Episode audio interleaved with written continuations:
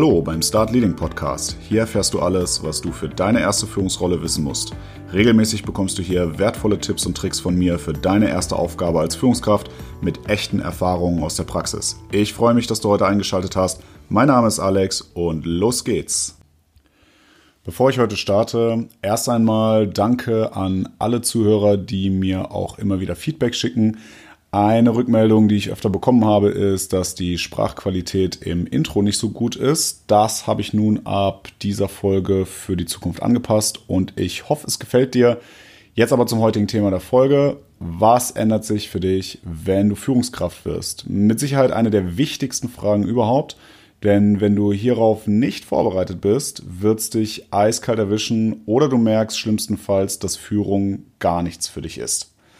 Machen wir uns nichts vor, der Weg in die Führung wird auch heute noch, wo immer mehr Themen wie Selbstständigkeit und Selbstverwirklichung im Vordergrund stehen, als der ultimative Karriereschritt gesehen.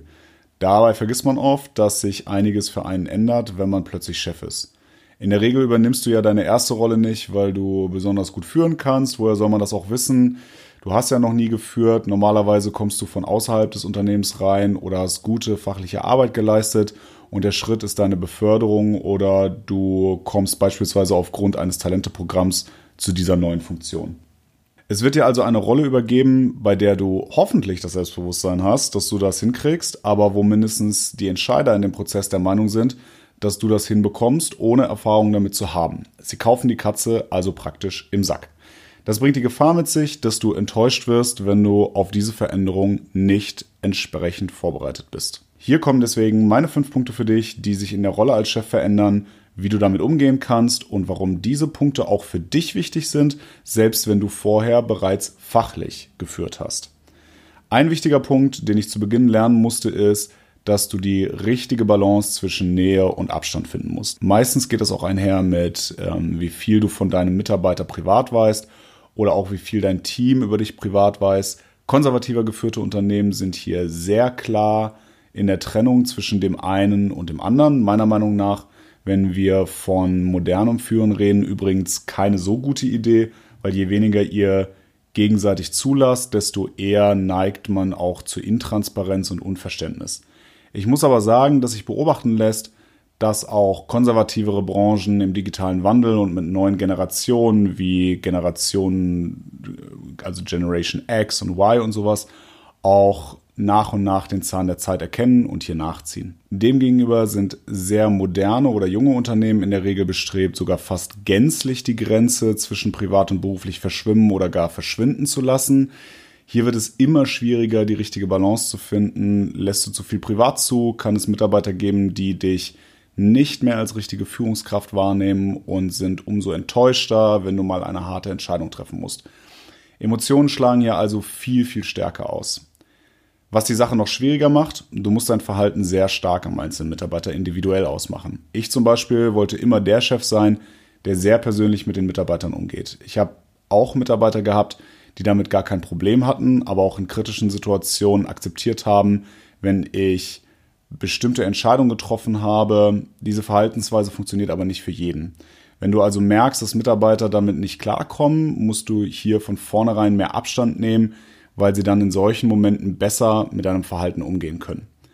Besonders schwierig wird's vor allem dann, wenn deine neuen Mitarbeiter ehemalige Kollegen sind, mit denen du vielleicht sogar befreundet bist und du nun zwangsläufig abgrenzen musst zwischen dir in deiner neuen Rolle und dir als Privatperson oder als Freund deines Kollegen.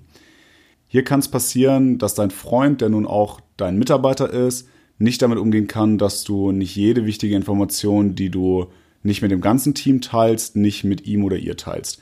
Sollte das passieren, versuch hier ein offenes Gespräch zu führen. Weise auch darauf hin, wie unangenehm es für das Team ist, für deinen Mitarbeiter selber und natürlich auch für dich, wenn der Eindruck entsteht, er wird bevorzugt, weil ihr euch schon viel früher kanntet als der Rest des Teams.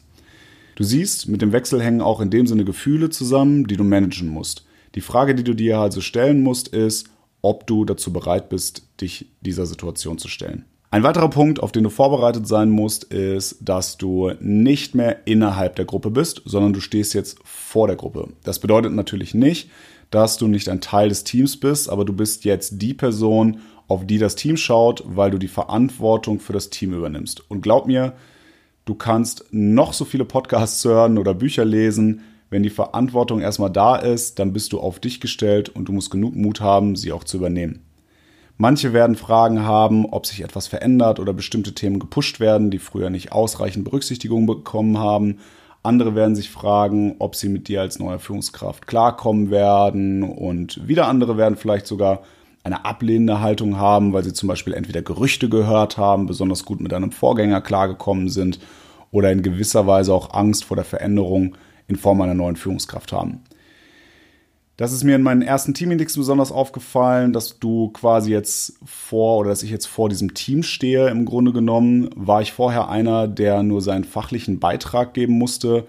War ich nun derjenige, der für eine saubere Meetingorganisation sorgen musste, womöglich über Managemententscheidungen informieren musste oder Themen vom Team aufgenommen hat, die wiederum dann besprochen werden mussten und so weiter. Ein anderer Punkt ist das Thema Erwartungshaltung, die aus verschiedenen Richtungen kommen können. Zum einen hast du das Unternehmen, die dich als Führungskraft eingestellt haben und nun bewiesen haben wollen, dass du das, für das sie dich einstellen, auch wirklich drauf hast. Oder du bist über ein Förderprogramm im Unternehmen in die Rolle gekommen. Insbesondere hier werden die Erwartungen sehr hoch sein, weil immerhin hast du das Programm ja mitgemacht, weil das Unternehmen dank des sicherlich vorangegangenen Auswahlverfahrens davon überzeugt ist, dass du das Zeug dafür hast. Zum anderen hast du noch die Erwartungshaltung deiner Mitarbeiter. Man erwartet zum Beispiel klare Vorgaben, ein gutes Auskommen, Respekt, Wertschätzung, Anerkennung. Egal wie gut du dich in deine Rolle einfügst, am Ende repräsentierst du das Team oder die Abteilung, dein Verhalten als Führungskraft, dein Stil, deine Art zu kommunizieren, deine Art mit Eskalation umzugehen, wird sich früher oder später auf das Team auswirken. Entweder wird das Team das Verhalten annehmen oder es wird eine entsprechende Reaktion geben. Hör dir dazu auch mal meine Folge Vertrauen und Respekt bekommen an. Hier habe ich ein paar Tipps für dich, wie du Vertrauen und Respekt mit einfachen Tipps bereits am Anfang bekommen kannst. Es gibt natürlich noch einige andere Parteien, die Erwartungen an dich haben. Selbst im privaten Umfeld unter Freunden und Familien kann es Personen geben, die davon ausgehen, dass sich die Rolle verändert und genau gucken werden, ob du plötzlich neue Verhaltensweisen an den Tag legst. Das kann gut, aber auch schlecht sein. Sei einfach darauf vorbereitet, dass du auch im privaten Umfeld auf den Prüfstand gestellt werden könntest. Eins ist in dem Zusammenhang aber auf jeden Fall fast so sicher wie das Armen in der Kirche.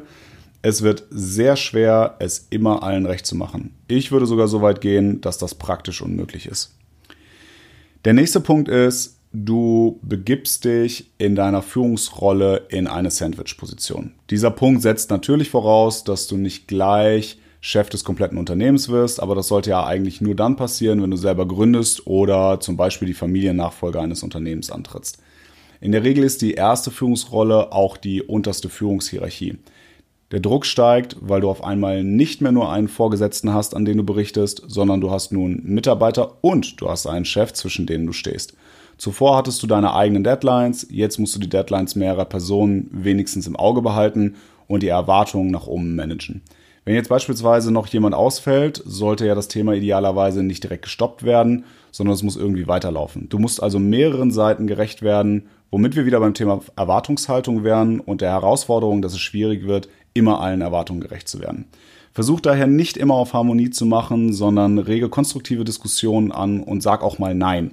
Sofern sich deine Entscheidungen sachlich nachvollziehen lassen, werden auch Gegner deiner Argumente früher oder später zumindest die Entscheidung auf dieser Grundlage in aller Regel akzeptieren. Last but not least, deine Aufgaben werden sich grundlegend verändern. Egal, ob du vorher Sachbearbeiter warst und dich mit eher operativen Themen auseinandergesetzt hast oder in einer Projektmanager-Funktion warst, in der du zum Beispiel auch sehr stark strategische Projekte geleitet hast, Ab dem Moment, wo du disziplinarische Führungsverantwortung hast, wird sich dein Aufgabenspektrum zwangsläufig verändern. Du wirst also viel mehr mit Steuerungsthemen und Führungsthemen beschäftigt sein, weil du dich um die strategische Ausrichtung, um Entwicklungspläne, Personalplanung etc. kümmern musst. Das ist ein ganz, ganz wichtiger Punkt. Wenn du Führungskraft werden willst, gerade weil dir dein aktueller Job so viel Spaß macht, dann wäre an der Stelle zu überlegen, ob du lieber in deinem Job bleibst und eben nicht Führungskraft wirst. Du siehst, es ändert sich so einiges, wenn du in die disziplinarische Führung gehst. Oftmals ist es auch so, dass du komplett ins kalte Wasser geschmissen wirst, Ganz viele Freunde von mir, die die erste Führungsrolle hinter sich gebracht haben, haben entweder gar keine Unterstützung in Form von Trainings oder Coachings bekommen oder die Hilfe kam erst viel später in Form von vorgeschriebenen Workshops im Unternehmen oder so. Bei mir persönlich kam die vom Unternehmen vorgesehene Workshop-Reihe erst circa vier Monate nach Start meiner Führungsrolle. Zu dem Zeitpunkt hatte ich also meine ersten 100 Tage schon hinter mir. Reichlich spät, wenn du mich fragst. Hast du so etwas nicht in deinem Unternehmen? Sei ruhig offen und frag danach oder kümmere dich auch privat darum. Unsicherheiten am Anfang zu vertuschen kann dazu führen, dass du Fehler machst, die sich später nur schwer korrigieren lassen, insbesondere auf der emotionalen Ebene zwischen dir und den Mitarbeitern. Ich möchte hier zum Ende auch nochmal das Disziplinarische bei der Führung hervorheben, denn möglicherweise hast du bereits einmal im Rahmen von Projekten fachlich geführt. Der meiner Meinung nach größte Unterschied zwischen der fachlich und der disziplinarischen Führung ist, dass du bei der fachlichen meist nur temporär im Projektrahmen führst. Einfach gesagt, wenn dir hier ein Fehler unterläuft und du mit den Kollegen nicht gut klarkommst, dann wird sich das mit Abschluss des Projektes im besten Fall auflösen und du kannst in einem neuen Projektrahmen einen neuen Anlauf versuchen. Das ist bei der disziplinarischen Führung definitiv nicht drin. Hier geht es um den langfristigen Aufbau von Beziehungen über den Projektrahmen hinaus. Das ist auch der Grund, warum die vorher genannten Themen so wahnsinnig heikel sind und du darauf vorbereitet sein musst, bevor du in deine erste Führungsrolle startest. Das war der Start Leading Podcast. Ich freue mich, dass du heute wieder eingeschaltet hast. Wenn du keine Folge mehr verpassen willst, dann abonniere den Podcast direkt bei Apple Podcasts, Spotify oder Deezer oder folge mir auf Facebook und Instagram. Die Links dazu findest du wie immer in den Show Notes oder in der Beschreibung des Podcasts. Wenn du darüber hinaus mit mir in Kontakt treten willst oder mir Feedback geben möchtest, kannst du mir gerne auch immer eine Mail an start-leading-podcast at web.de schicken. Ich freue mich, dass du heute eingeschaltet hast und bis zum nächsten Mal.